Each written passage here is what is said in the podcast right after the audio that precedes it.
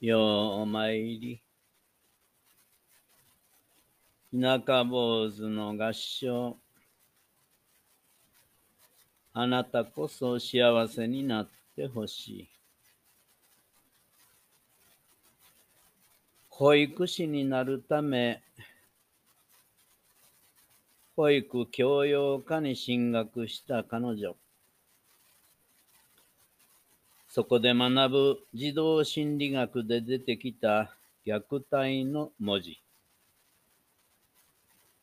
その内容は、自ら受けた幼児期からの両親による身体的、精神的虐待そのものでした。結局、保育士の夢を諦めました。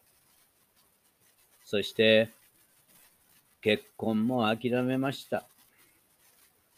それは、自分が親になったとき、今度は自分がしてしまうかもしれない虐待が怖かったんです。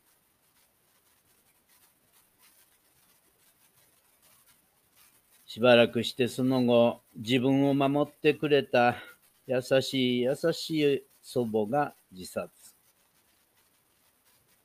さらにその半年後、ジップからの強姦未遂。辛い思いに彼女は故郷と決別しました。生前、おばあちゃんは、なぜこんなに幼いうちから苦労するんやろな。でもな、負けたらあかんよ。負けたらあかん。して、親をどうか恨まずに許してやってな。我慢強いのはいいけど、辛い時はばあちゃんに話せよ。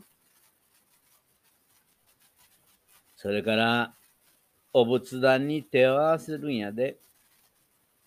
ちゃんと仏様は見とってくださっとるからな、と話してくれてました。彼女のような人にこそ何者にもとらわれることのない、そして誰からも蔑まれることのない穏やかな日々でありますように。そして、あなたこそ幸せになってほしい。合唱